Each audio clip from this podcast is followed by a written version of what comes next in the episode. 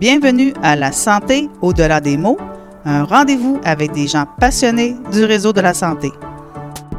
Votre hôte, Jean-Pierre Gagné, lui-même médecin, vous fera partager sa passion pour le domaine et vous fera découvrir une foule d'invités et d'acteurs clés du réseau.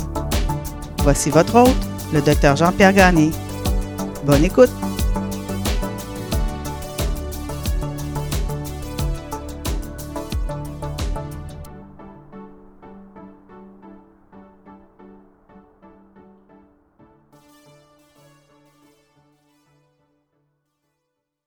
Il s'invite dans nos vies quand on s'y attend le moins. Composante essentielle de notre existence ou plutôt intrus dont on se passerait volontiers.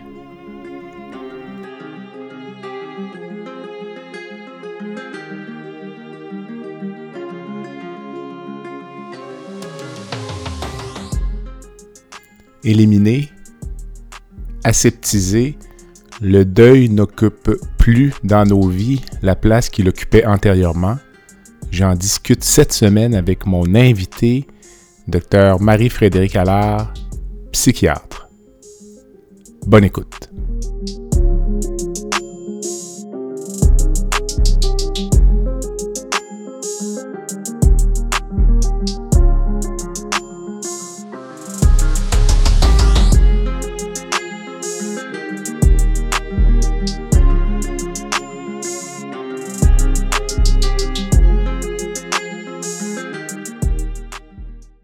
Marie-Frédéric, bonjour. Bonjour. Bienvenue. Merci de te prêter à l'exercice du balado pour la troisième fois. Oui, ben, merci de m'inviter, Jean-Pierre. C'est toujours un plaisir. Ça fait des discussions fort intéressantes pour moi, en tout cas, parce que Ben, c'est un moi aussi. domaine que je connais moins. Donc, euh, euh, la reine Elisabeth II est décédée le 8 septembre 2022. Puis, euh, ça a, comment dire, suscité l'intérêt de faire un épisode sur le deuil, parce que dans le cas du décès de la reine Elisabeth, on avait vraiment euh, deux composantes. Là, on Mhm. avait le deuil d'une famille qui doit vivre son deuil publiquement. Donc, déjà, ça, il y a une, une composante de deuil sur deux volets. Il y avait un deuil national, Oui. Puis il y avait même un deuil, euh, je dirais, international. International. Tu sais, euh, même les. Il y a peu de personnes même qui s'opposent à la monarchie qui ont osé même émettre euh, des commentaires négatifs. Donc, euh, Mhm. je trouvais que ça soulevait plusieurs questions intéressantes. Oui. Puis on en a parlé il y a quelques semaines en prévoyant le balado, puis on, on s'était fait la réflexion que même la nature du deuil, puis comment dire, le fait que c- puis tu m'avais dit un peu la même chose, on finit par en garder parfois des bons souvenirs, là, des, des événements entourant le, le décès de nos Oui. proches. Donc, Oui.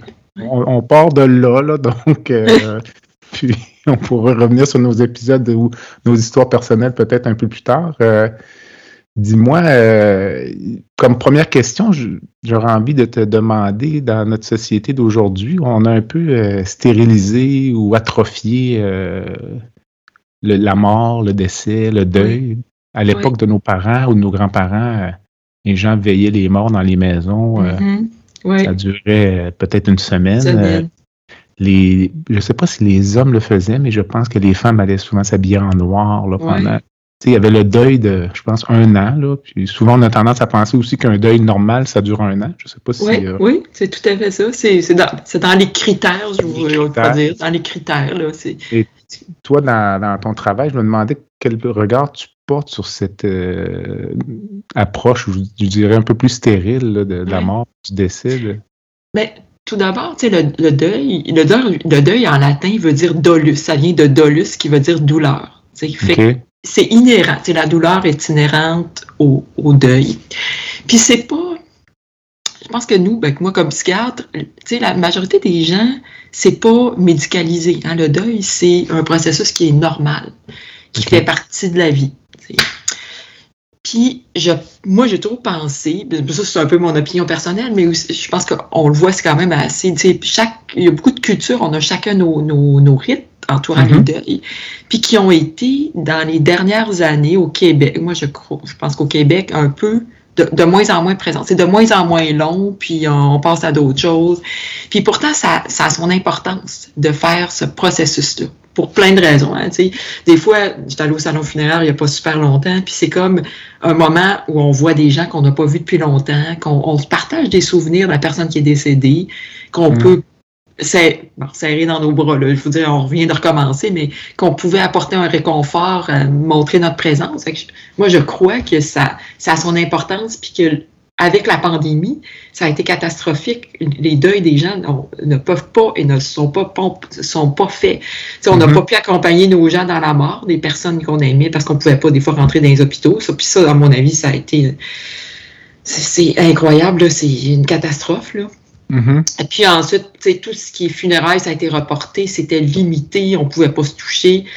Fait que ça, certainement, ça va certainement compliquer le deuil des gens. En tout cas, euh, je pense qu'on, moi j'en ai vu là, dans, des gens qui m'ont consulté que ça faisait partie des difficultés. Des problèmes. Oui. Fait, fait que le rituel entourant la mort de d'une personne qu'on aime est important. Euh, qu'on se rappelle, qu'on ait des bons souvenirs ensemble, euh, qu'on voit des gens qu'on aime, qu'on sente que les gens viennent pour nous. Euh, ça, fait ça fait partie d'un processus qui peut amener au rétablissement, à se remettre d'un deuil. Parce qu'avec la pandémie, on l'a vu, là, parfois les gens décédaient, puis il ne se passait rien. C'était remis comme à six mois plus tard, douze mois plus tard puis que tu, on ne pas voir personne, tu vois. Moi, je pense qu'aussi ce qui a été catastrophique, c'est quand les gens, leurs proches sont morts seuls. Tout à fait. Qui n'ont pas pu les accompagner, qui n'ont pas mm. pu être là, qui ont. Euh, c'est une mort par, euh, par euh, Facebook ou FaceTime. c'est pas comme être dans, dans la chambre et tenir la main de la personne. C'est loin. puis, je, personnellement, moi, j'ai vécu la mort de mon père où j'étais dans sa chambre avec lui, avec ma famille ça a certainement contribué au fait que ça nous a beaucoup aidé dans notre processus de deuil. Oui, c'est ça, effectivement. Mais, euh, mais même aujourd'hui, le fait que ce soit plus court, hein, oui. même souvent, les, la cérémonie, il va y avoir euh, une seule période de rencontre avec les proches. Oui, des fois, c'est deux heures, une heure. On fait la fête de la cérémonie, puis on s'en va chez nous. Parfois, c'est la semaine, donc euh, les gens vont moins manquer de travail pour ça. Donc, euh, c'est comme si on voulait passer plus rapidement à, autre chose. À autre chose. Puis pourtant, ça fait partie, tu sais, le, deuil fait partie de la vie. Euh, puis la mort, ça reste quelque chose de tragique. Pourtant, c'est la seule certitude qu'on a sur la Terre, c'est qu'on est puis qu'on va mourir. On sait juste pas quand puis comment. Ça, puis payer de l'impôt. Puis payer de l'impôt. Ben, il y avait un article dans la presse ce matin qui, qui parlait que c'est pas tout le monde qui paye de l'impôt. Non, non, non, non. mais disons que c'est la dernière chose que l'on fait à son décès. Oui, exact. Oui, oui, oui. Dis-moi, mais le risque de ne pas vivre ce deuil-là, disons, pour une personne, il y en a qui le font par choix, on dirait. Il y en a qui veulent évacuer ça, mais ou qui n'en ont pas l'occasion. C'est les enjeux, c'est de garder que ça se prolonge, que ça devienne pathologique, que ça débouche sur une dépression, c'est quoi? Oui, ben, il y a ce qu'on dit, c'est qu'à peu près 10 à 20% des gens pour qui le deuil va, va euh, entraîner des, un dysfonctionnement, qui va, qui, va, qui va devenir soit pathologique ou compliqué. Il y a deux, on a, on a comme deux, deux caractéristiques. Euh, le, en fait, le deuil pathologique ou prolongé ou compliqué dans le DSM, c'est encore à l'étude, mais il y a quand même il y a des critères qui ont été élaborés. Fait on, euh, mais c'est, il y a ce qu'on pourrait dire dans le deuil complexe, euh, ça pourrait être. Euh, il y a des critères qui ont été proposés que je pourrais mm-hmm. te lire. C'est que, bon, une personne a vécu la mort, la, mort d'un proche, puis que c'est dans au, moins 12 mois. Fait que ça se développe en général pour les adultes après 12 mois. Puis pour chez les enfants, c'est plus court, c'est on parle de 6 mois. Puis, depuis le décès, euh, au moins un des symptômes a persisté au niveau, euh, du, au niveau clinique significatif. Donc, ça va être quelque chose qui va être important, mais qui va entraîner aussi un des critères, là, qui va entraîner une détresse cliniquement significative. Donc, la personne devient fonctionnelle ou est plus capable de remplir ses obligations.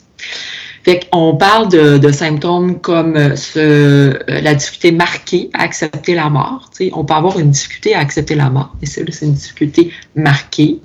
Se sentir comme choqué, abasourdi, un peu être comme engourdi par la perte. Euh, des difficultés à se remémorer positivement la personne. Il peut avoir aussi des sentiments de colère, d'amertume, une évaluation euh, inadaptée une évaluation inadaptée de soi-même. Donc, on a beaucoup de culpabilité, on va s'auto-accuser euh, par rapport à la mort. Euh, il va y avoir aussi un évitement des, euh, de, la personne, de, de, ce qui entoure la mort. Il va y avoir aussi un désir de mourir. Fait que les gens peuvent, devenir suicidaires, difficulté à se faire confiance, des sentiments de solitude, euh, une confusion par rapport à son rôle, des difficultés ou des réticences à poursuivre ses intérêts. Ça fait qu'on voit, il y, a, pas mal de critères. Des critères qui peuvent être normaux au début, mais qui vont perdurer au-delà d'un an puis qui vont entraîner un dysfonctionnement. Ça, ça peut être un, un, deuil complexe. Il y a aussi, quand on parle d'un deuil compliqué, c'est que ça va exacerber euh, mettons, une condition physique ou psychologique qu'on avait déjà. Fait que ça pourrait mm-hmm. exacerber un diabète, euh, ah une, maladie physique, là, euh, puis ça pourrait évidemment exacerber une condition psychiatrique, là, de l'anxiété, de la détresse.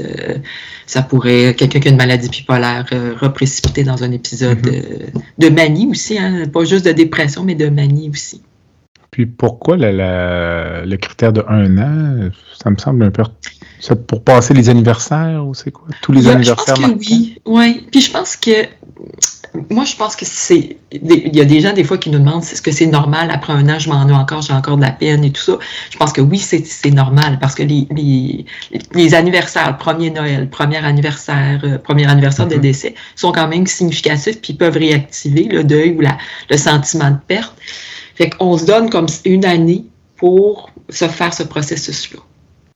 Moi, j'avais trouvé quand mes parents sont décédés euh, qu'on y pense à tous les jours. Oui. Pendant à peu près un an. Un an.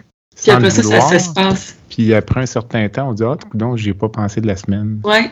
Comme là, on en parle, donc là, j'y pense, mais, euh, mais la première année, c'est à tous les jours. Oui. Et donc. Euh, oui. Puis il y a beaucoup plus de choses qui nous rappellent la personne qui est décédée. On voit son, son mets préféré, un vin qu'elle aimait, euh, une fleur, peu importe. Il y a plus de choses qui viennent nous rappeler. Ouais. Et on se disait aussi lorsqu'on s'est parlé il y a quelques semaines que paradoxalement, c'est en même temps, ce sont de bons souvenirs. Donc, euh, parce que euh, ça me fait penser à notamment, il y avait, les gens pourront le trouver sur YouTube je ne sais pas si c'est une publicité ou euh, le but du vidéo, mais c'est un homme qui feint son décès pour euh, attirer ses enfants chez lui. Oui. Il envoie des cartes d'avis de décès à tous ses enfants, puis il prépare un souper. oui. Puis c'était la seule façon de réunir tout, le monde. Donc, dans le fond, le décès, c'est un peu ça aussi. C'est, je pense que c'est l'endroit où on va revoir le plus de personnes, euh, beaucoup plus que Noël. Pâques ou euh, Noël. Oui. Quoi que ce soit. Puis écoute, on en garde euh, des souvenirs parce que la fatigue euh, embarque un peu, puis souvent ensuite, il y a des fous rires, il y a toutes sortes de choses qui font un peu partie de la vie, je dirais. Donc, c'est mm-hmm. pour paradoxalement, moi j'en garde quand même, ça fait drôle, mais un bon souvenir. ça fait partie des événements marquants de ma vie. Puis ça m'amène à pour les gens qui ont un intérêt aussi, il y a un balado actuellement euh, qui est fait par euh, Anderson Cooper, qui est un, des, chefs d'antenne de CNN, qui s'appelle All There Is. Les gens pourront le trouver sur euh, les plateformes de balado. Puis lui, c'est un balado sur le deuil. Il raconte son cheminement à travers le décès de sa mère. lui avait perdu son père relativement jeune, avait perdu son frère d'un suicide. Puis donc, il rencontre euh, des. Euh, il fait des entrevues avec des gens là, qui, euh, qui ont vécu le deuil. Puis il fait une entrevue notamment avec un comédien américain qui s'appelle Stephen Colbert, si je le mentionne bien. Puis le, le, comédien ou l'humoriste lui-même lui-même dit qu'il exprime de la gratitude pour ces décès-là. C'est comme une espèce de mécanisme par lequel il dit ça fait partie de ma vie, là, puis il faut que je l'accepte. Puis ce qui est très drôle aussi, c'est que il a maintenant l'âge que son père avait lorsque son père est mort. Son frère est mort très jeune, puis dans sa tête, ces gens-là n'ont jamais vieilli. Ouais. Ça, fait, toute une dynamique, mais tout ça pour dire finalement que ça demeure quand même des souvenirs euh, importants, puis il euh, faut prendre le temps d'absorber ça. Oui. Puis je pense que le, la façon dont la personne décède aussi va avoir un impact majeur dans la façon dont le deuil va se faire. Mhm. C'est une mort tragique, soudaine, violente, euh, c'est très différent que quand on, même quand on, on dit le deuil anticipé, quand on, Mhm. on sait qu'un de nos proches est atteint d'une maladie qui est incurable, puis qu'on a le temps de d'apprivoiser son départ ou de préparer son départ, de se dire les choses, Ouais, ouais. ça va, ça peut favoriser que le, le deuil va mieux se, mieux se passer. Mhm. Tout à fait. Puis, puis il y a des étapes, hein, on sait qu'il y a des, des étapes dans, dans le deuil qui sont euh, qui ont été décrites par différents auteurs. Tu sais, je pense qu'une des plus célèbres, c'est euh, Elisabeth Kubler-Ross, Ok. qui a décrit, elle, cinq étapes. Elle a disait, il y a le le premier moment, c'est le déni. C'est comme le déni ou le choc. c'est quand on, on le- on annonce la perte, on annonce le deuil, puis que là, on, n'en revient pas, on n'arrive pas à l'y croire. Il y a aussi, après ça, il peut venir, ben, en fait, c'est cinq étapes, mais qui peuvent se chevaucher, on peut revenir en arrière. On n'est pas obligé de toutes les faire non plus pour qu'on Ok. réussisse, réussir, je demande guillemets, son deuil. Mais c'est- il peut y avoir la colère aussi, qu'on on on dit pourquoi ça m'arrive à moi, pourquoi c'est face à la perte, sais, puis d'être vraiment en colère? On peut aussi, il y a une étape qui s'appelle le marchandage, où on va essayer de dire, ben, euh, tu sais, pour, pour, de, de marchander, euh, un peu pour faire amener la personne, si je suis plus gentille, si je fais telle affaire, est-ce qu'elle pourrait revenir? Ce qui est- Mhm. puis, ça va nous amener vers une phase plus dépressive, euh, où là, on va sentir la perte, puis on va réaliser la perte. Euh, puis qu'on, là, il va y avoir un cheminement qui peut nous amener vers une espèce de phase de d'acceptation, mais aussi de reconstruction par la suite. C'est comment on va vivre sans la personne aimée, là. comment on va se réorganiser.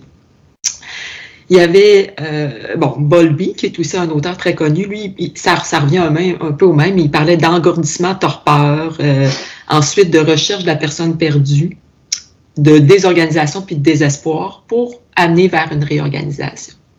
OK. Mais sais, on comprend que c'est pas tout le monde qui va arriver à la réorganisation. hein. Il y a des gens qui vont rester dans, dans certaines étapes de de- soit de la colère, soit de, de désespoir, il y en a même dans le déni. Puis que là, ça peut engendrer soit un deuil compliqué ou un deuil pathologique, là, OK. avec soit une dépression, un trouble anxieux ou les caractéristiques là, du deuil complet qu'on parlait tout à l'heure. La, la composante principale du deuil, euh, on dirait que c'est la tristesse ou. euh, Ben, il, Ou il y a de la tristesse, il peut y avoir de la culpabilité. je pense ça que dépend le, des le manque. du contexte. ouais. ouais, ok. Je pense que ça dépend du contexte. Le manque aussi de la personne, tu sais, de, de, de sentir l'absence de sa présence. Il faut aussi savoir que d'avoir des hallucinations ou visuelles ou auditives dans une phase du deuil, ça peut être normal. De voir Quand la même. personne aimée, ouais, dans, dans, dans notre chambre ou d'avoir l'impression qu'elle est là ou même de l'entendre, ça peut faire partie d'un deuil normal. C'est pas, c'est pas nécessairement que vous êtes en psychose, ça, ça peut faire partie du, du deuil. Et, euh, euh, on avait eu, nous, un deuil tragique euh, de ma nièce qui est décédée subitement d'un suicide. Puis, je me rappelle, ma belle-mère m'avait dit, tu sais, il y a une nuit, j'étais sûre qu'elle était dans ma chambre, puis elle m'a dit, inquiète-toi pas, je suis bien. Puis, pour ma belle-mère, ça l'a beaucoup aidé à, accepter la, mort de sa petite fille. Puis, elle me disait, je suis pas folle. Je disais, mais non, t'es pas folle. Pas du tout, là, ça peut faire partie du deuil normal. Quelqu'un qui perd un être cher puis qui ne démontre aucune émotion, euh, qui semble passer par-dessus ça sans enjeu. Donc, c'est c'est quelque chose qui, toi, comme psychiatre, t'inquiéterait ou tu dirais Ben, que c'est juste quelqu'un qui cache ses émotions? Ouais, je, ben, je pense que ça dépend de la personnalité aussi, peut-être du cheminement qui a été fait avant. hein. Il y a, tu sais, On peut faire, on parlait du deuil anticipé, hein, des fois on peut quand même, tu sais, en- mais je vous dirais que ça, c'est probablement que ça m'inquiéterait. C'est ça, un de mes proches, Ok. on perdait quelqu'un d'im- d'important, puis elle fait comme si ça n'a jamais expiré. Je me suis dit, parce qu'il y a des deuils qui ressurgissent plus tard, tu sais, un an, deux ans, après le décès de la personne. C'est comme les gens peuvent se lancer dans, dans des activités plus dans, dans l'action pour essayer d'éviter de toucher de la souffrance, puis que ça revient plus tard. Mais je pense que ça finit par nous rattraper. En tout cas, souvent, ça finit par nous rattraper. Il y a également euh, des contextes de décès qui sont un peu des soulagements là, pour les proches. Oui. là. Soit des personnes très âgées ou parfois des personnes plus jeunes qui ont des conditions très malades. très malades, très souffrants aussi. Oui, oui. Puis euh, j'imagine que là, il peut y avoir une certaine culpabilité là, euh, lié au fait de se sentir soulagé. Hmm. Oui. Je pense que je pense qu'on en, on en entend des gens comme ça qui disent mais j'avais hâte que ma, ma, mère ou mon père meure parce qu'ils souffraient beaucoup, mais en même temps, pourquoi j'avais cette envie-là? J'avais cette, oui, je pense qu'il y avait une culpabilité. Euh, c'est drôle parce que l'aide médicale à mourir pourrait, en tout cas, pourrait aider à peut-être à déculpabiliser des gens parce qu'on a ouvert la discussion sur euh, de mourir dans la dignité, que ça soit, qu'on, puis qu'on soit même plus proactif dans la mort au lieu d'attendre que la personne décède dans la souffrance. Fait je me dis, le fait qu'il y ait eu cette ouverture-là dans notre société, peut-être que ça va aider à, déculpabiliser les gens de, d'avoir d'être soulagé que la personne décède quand on voit quelqu'un souffrir. Là. Puis que ça soit une souffrance euh, morale ou une souffrance physique. Là. Euh, il n'y a, pas très longtemps, j'ai vécu le deuil d'un de mes patients. C'est un patient qui avait été très, très malade, qui avait été hospitalisé plus qu'une vingtaine de fois. Puis euh, finalement, on pense qu'il est redevenu en psychose, puis il y a un accident de voiture, puis il est décédé. Puis les parents, c'est une famille qui avait fait beaucoup de chemin avec leur fils. Euh, ils ont fait une interview à la, dès qu'il a paru dans notre journal local. C'était très beau comment, tu sais, c'était un peu disait notre fils a été très courageux, puis c'est vrai que c'est un homme très courageux, il avait réussi à surmonter, mais c'était un démon qui combattait, puis il disait là, il, est délivré de ces démons. C'est vraiment très, très beau comme, euh, comme témoignage pour une famille. Euh. Ben, c'est des gens qui avaient cheminé aussi dans, la maladie de leur fils, avec leur fils. OK. Mm. Est-ce qu'on peut se préparer euh, au deuil ou ou est-ce qu'il y a des gens qui sont plus fragiles, des gens peut-être tu dis cette, cette personne-là. Euh, ça va être dur, ça va être difficile. Ouais, ouais. Moi, j'ai un, de mes mentors euh, que je salue, le docteur euh, L'Espérance, qui, qui il m'a dit deux phrases par rapport au deuil qui m'ont vraiment marqué, puis que je dis encore 25 ans plus tard. Là. Première des choses, un, un amour mal vécu, un deuil mal résolu dans le sens que, tu sais, quand on a une, une relation ambivalente avec la personne ou ambiguë où on n'a pas réglé nos affaires, le deuil peut être difficile parce que justement, on n'a peut-être pas tout dit ce qu'on voulait dire à cette personne-là. On peut s'être laissé euh, dans la chicane, puis euh, dans le désaccord ou dans la colère. Fait que ça va être plus difficile de faire notre deuil. OK. Euh, puis il me disait aussi, chaque choix implique un deuil, mais ça, c'était plus au sens large. Hein. C'est vrai qu'à chaque fois qu'on fait un choix dans la vie, parce qu'on a toutes sortes de deuils dans la vie, on, là, on parle de deuil d'une personne, mais on a des deuils de notre santé, on a des deuils de nos animaux, on a des deuils d'un emploi. On, on, vit, le deuil fait partie de notre vie quotidienne. OK. Ben, oui, tout à fait. Mm, mm. Oui. Mais mettons, si on revient à des gens qui ça va être plus difficile, je, si on a une fragilité, euh, bon, une maladie psychiatrique, oui, on peut être parce que ça, ça pourrait exacerber une condition qu'on a, notre propre fragilité, soit de dépression, de troubles anxieux, d'un état de stress euh, post-traumatique aussi. Hein. si euh, le, décès est arrivé dans, mettons, dans un accident, puis on était présent, puis on a été témoin de ça, puis on a un état de stress post-traumatique, ben le deuil va être beaucoup plus difficile. Mm-hmm. Moi, je pense que tous les deuils, tu sais, les morts par suicide, c'est très difficile pour les, familles de, revenir de ça, surtout quand c'est notre enfant, je pense. Puis, ça peut être épouvantable. Oui. La, la, la mort d'un enfant, pour moi, moi, je parle, des fois, je me dis, là, ça me semble que c'est la seule affaire que j'aurais. Je sais pas si je passerai au travers, que ma fille meure. Mais je vois des gens bien courageux qui surmontent, mais, ça doit être un deuil très difficile à faire. J'avais eu euh, à l'époque à Drummondville, les détails m'échappent, là, mais euh, un patient qui avait euh, été impliqué dans le décès de son fils, un décès accidentel, tout à fait accidentel. Puis le monsieur-là était tombé malade plusieurs années plus tard, puis avait mm-hmm. choisi de ne pas être traité. Par culpabilité? Oui, semble-t-il. Mais c'est une histoire qui m'a été racontée. Là, J'avais pas le, le c'est pas un récit de, de, vive voix, là, mais ça, dénote quand même. Euh, ça, c'est encore une étape peut-être pire qu'un suicide. Là, euh, Comme les gens, là, c'est terrible. Et ça arrive. Les, parfois, je trouve qu'on juge rapidement les, les, les, gens qui oublient leurs enfants dans les voitures. Oui. Oui. Et puis on porte un jugement. Moi, je dois dire que moi, ça m'est déjà arrivé une fois à Mhm. Drummondville, là, parce que je ne- ja- je n'allais jamais porter ma fille à la garderie. C'était c'est tout ça. le temps ma conjointe. Puis une Ouais. journée, c'est moi. Ouais. Puis une fois qu'elle est installée dans l'auto, j'oublie, là. Ouais. Là, j'arrive à l'hôpital, puis je me lève les yeux, je regarde dans le miroir, puis là, je, je me rappelle, elle était toute petite, Qu'est-ce que tu fais là? Qu'est-ce que tu fais là? D'avoir oublié parce qu'on est préoccupé on fait nos affaires. Non, ben en fait, euh, même sans être préoccupé, c'était même pas une préoccupation, c'était plus le- une routine. C'est- C'était pas que j'étais préoccupé, je me rappelle, c'était juste routinier. ouais, Moi, à partir du moment où je quittais vers l'hôpital, je quittais vers l'hôpital, puis Ouais. j'étais dans un. C'est comme si j'avais fermé un tiroir, puis j'en, ouais. j'en ouvre un autre. t'en ouvres là. un autre. Fait que, euh, mais ça, ça doit être impossible. Je peux Ah, pas- de, quand on se sent responsable de la mort de nos enfants, j'ose même pas imaginer la douleur qu'on peut ressentir. Euh, tout à l'heure, je t'ai amené sur le chemin de la tristesse, mais Oui. euh, à savoir le sentiment euh, le plus important, là, je comprends qu'il n'y en a pas vraiment, mais Ben, je pense la tristesse. La tristesse. Oui, la tristesse. la particularité du deuil, je trouve, par rapport à d'autres situations émotionnelles dans notre vie, c'est que c'est comme c'est correct de s'abandonner là-dedans. là. Donc, dans un deuil, tu peux être aussi triste que tu veux. Oui. Là. Là, on a- Oui. il y a peut-être un critère de durée, mais dans l'épisode aigu, T'as le droit Il d'être il y a plus ou moins de limites, là, alors Oui. que dans d'autres, là, que ce soit de la colère, de la tristesse, euh, quoi que ce soit, dans d'autres situations de la vie, là, on va être triste, puis parfois les gens vont dire, écoute, euh, reviens-en.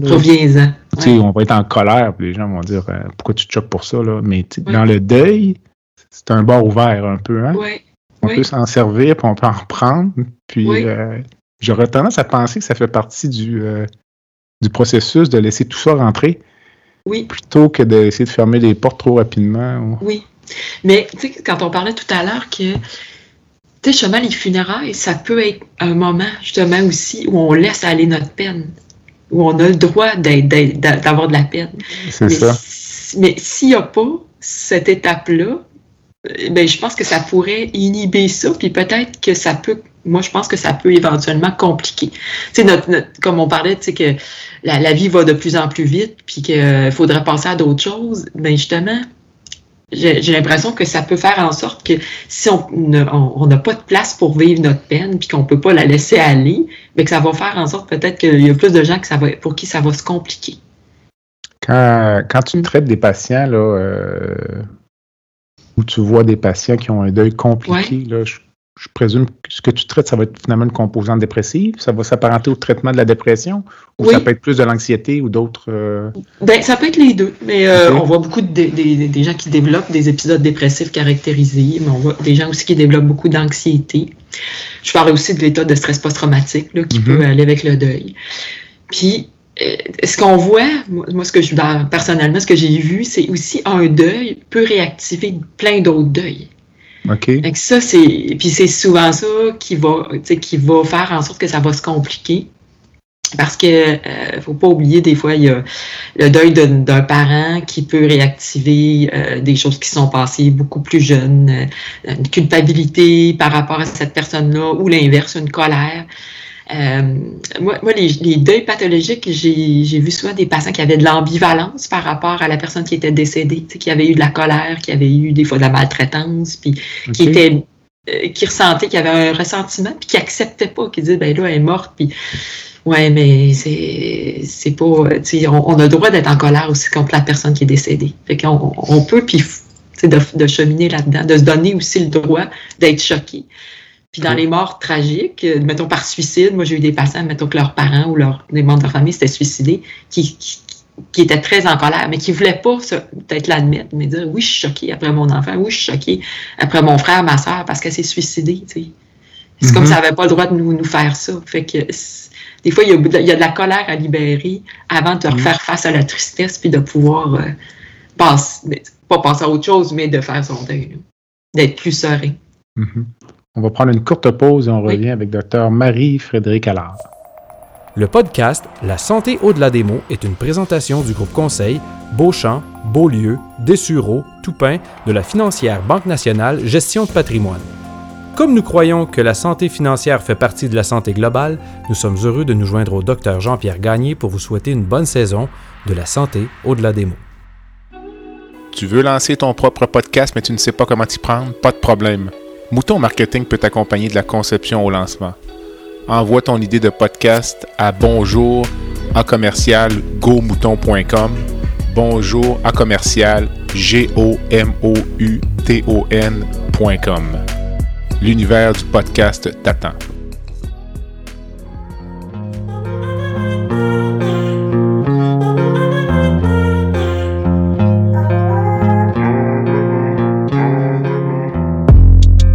Visitez le site web du balado à www.baladosanté.ca au b a. Visitez également notre page Facebook envoyez-moi des commentaires, des suggestions d'invités et abonnez-vous au balado sur la plateforme de votre choix.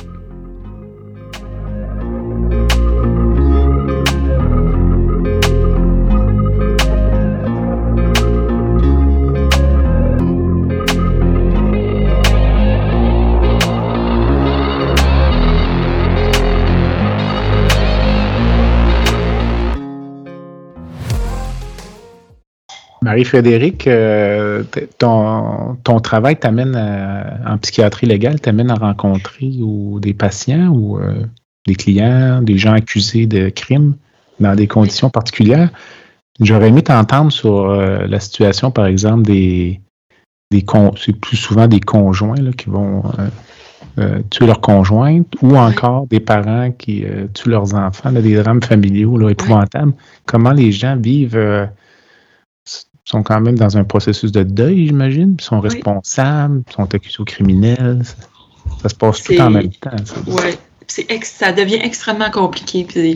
J'ai accompagné trois femmes qui ont été hospitalisées quand même au fil des années euh, dans, mon, dans mon unité pendant euh, plusieurs mois, sinon presque un an ou deux, qui ont tué leur enfant.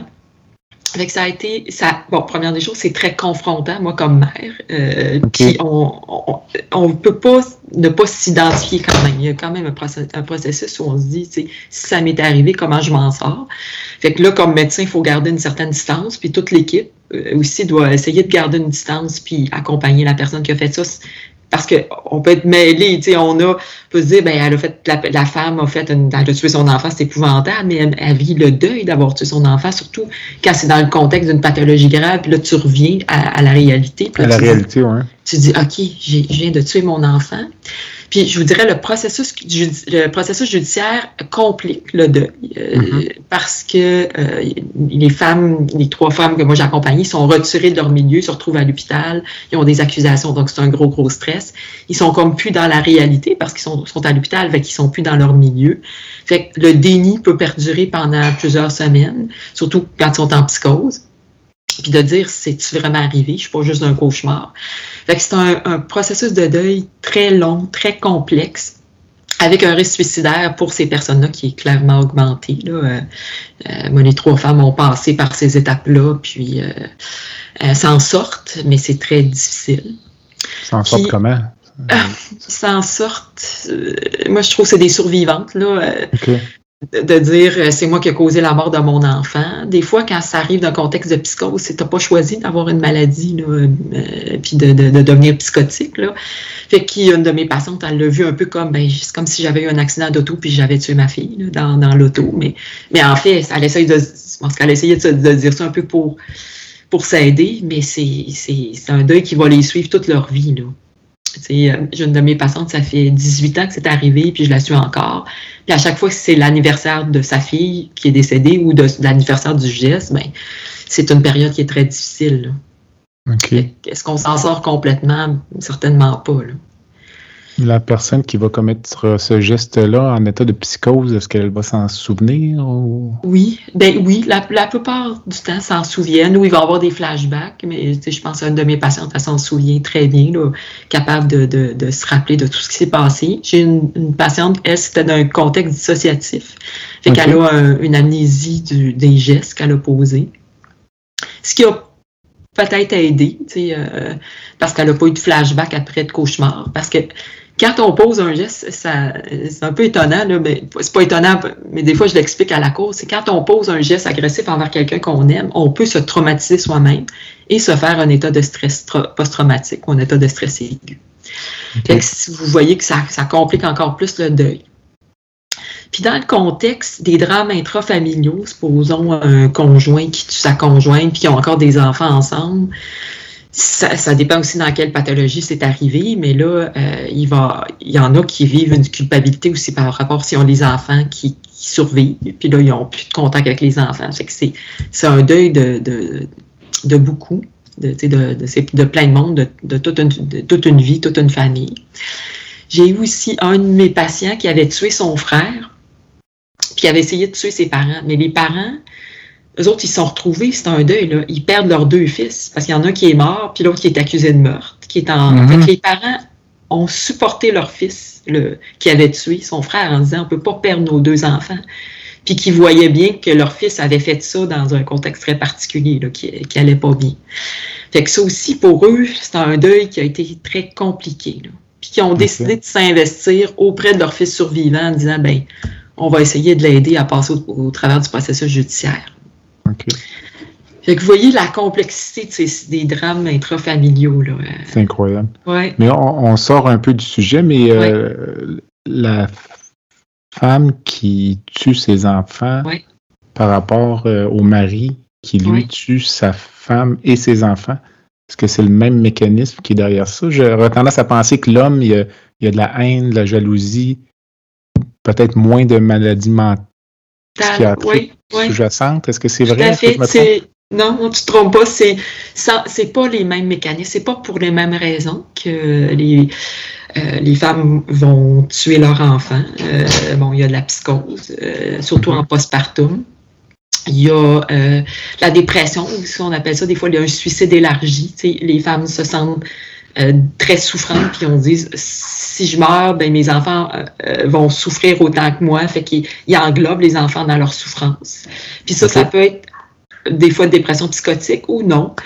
Euh, puis il y a moins dans, il y a moins de, de contexte de vengeance un peu, mais ça pourrait arriver là, mais euh, c'est plus un peu plus la, violence, mettons de l'homme envers la femme et ses enfants, c'est souvent plus un contexte de rupture, de séparation.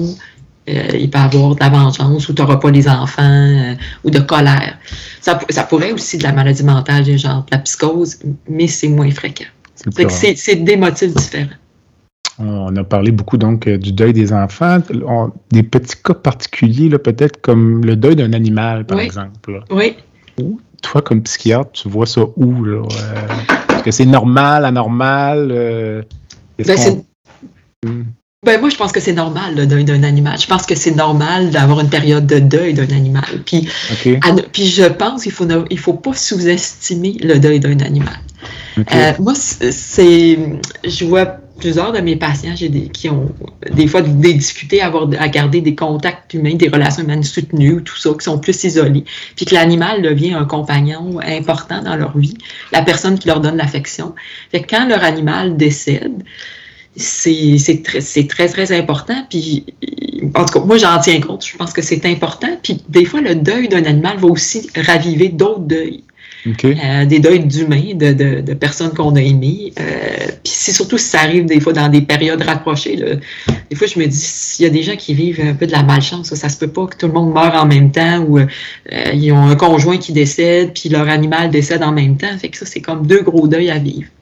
Fait que je pense que ça fait partie. Puis c'est, c'est, drôle, cet été, je suis allé en voyage. On tombe par hasard sur un cimetière pour, pour animaux, qui est un un superbe endroit, c'est vraiment là, puis qui, disait, euh, qui a été entretenu, c'était euh, le fondateur, je pense quelqu'un qui était assez fortuné, qui avait c'était vraiment un bel endroit pour se recueillir. Il y avait des, chiens, mettons des, des, chiens guides, il y avait des chiens, des policiers, il y avait toutes sortes de petits animaux là, qui étaient enterrés là. Puis je, trouvais que ça, ça démontrait un peu l'importance. Ben, C'était aux États-Unis, là. Je, pense que, mais ça démontrait l'importance qu'ont nos animaux dans nos vies. Tu, parlais tout à l'heure euh, de ton mentor là, qui disait euh, la citation, là, donc, euh, mais la vision que j'avais, moi, des relations amoureuses ou des amitiés, je vois ça un petit peu plus comme euh, soit une marge de crédit ou une hypothèque. Là, donc, pendant toute la relation qu'on a avec une personne, c'est comme si on empruntait de l'argent. Donc, le bonheur, on l'emprunte, cet argent. Donc, on, emprunte, on emprunte, puis ça nous donne beaucoup de bonheur, mais on ne sait jamais quand il va falloir rembourser. Et en général, on est toujours de rembourser tout d'un coup. Oui. C'est comme ça que je vois ça un peu. Donc, c'est ça que Donc, l'intensité du bonheur que va nous susciter, notre, euh, susciter une relation va être proportionnelle à la peine qu'on va avoir. Oui. c'est peut-être pour ça que les gens qui ont des animaux et qui n'ont pas de conjoint, par exemple, ou pas d'enfant, vont vivre un deuil plus marqué.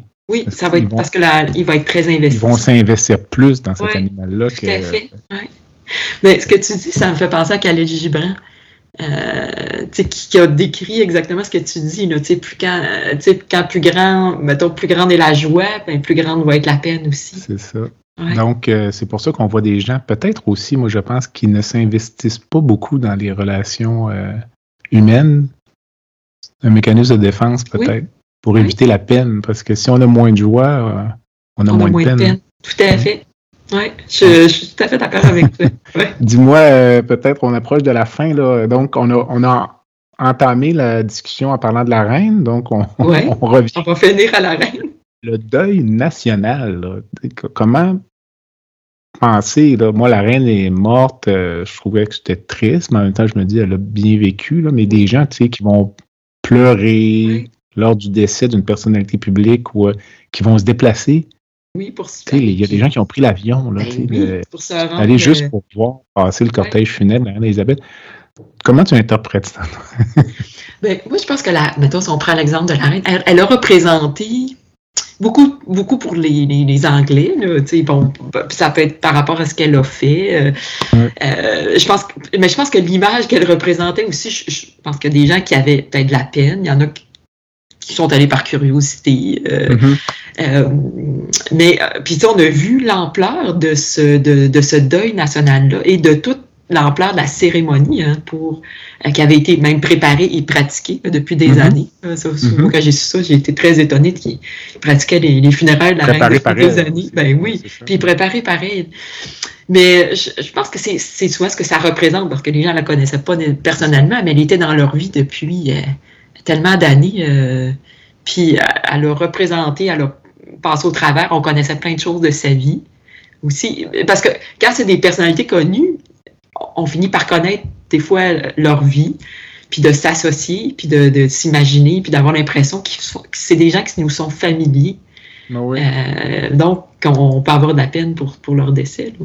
Pourrais-tu imaginer euh, quelqu'un qui vit un deuil compliqué dans un contexte comme ça?